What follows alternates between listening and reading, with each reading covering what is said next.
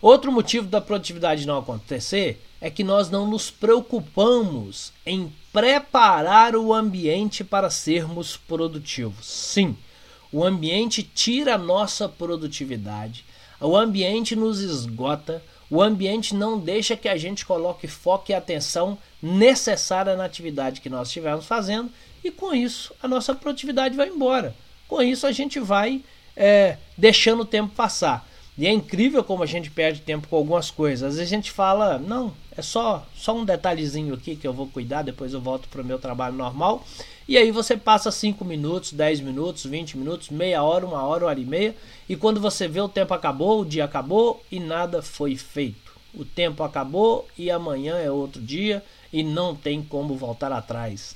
Não há possibilidade de recuperar ou reaproveitar o tempo que nós perdemos hoje. Então a gente precisa ficar com bastante atenção nesse tempo que a gente acaba jogando fora. Muitas vezes o ambiente nos tira essa produtividade, o ambiente nos consome e a gente não consegue é, dar atenção ao que precisa ser dado e no final do dia vai ficar aquela sensação de fracasso, aquela sensação de esgotamento e de incapacidade de ter a produtividade que a gente precisa.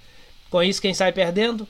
Todo mundo eu saio perdendo, a minha empresa sai perdendo, a minha equipe sai perdendo, todos meus clientes saem, tá todo mundo perdendo. O cliente, mercado, sai todo mundo perdendo. Por um, um, às vezes um pequeno detalhe ou algum detalhe que a gente possa cuidar para ter, como por exemplo, o ambiente. Foco nisso, porque um dos principais elementos que tira a produtividade das pessoas é o ambiente estar inadequado.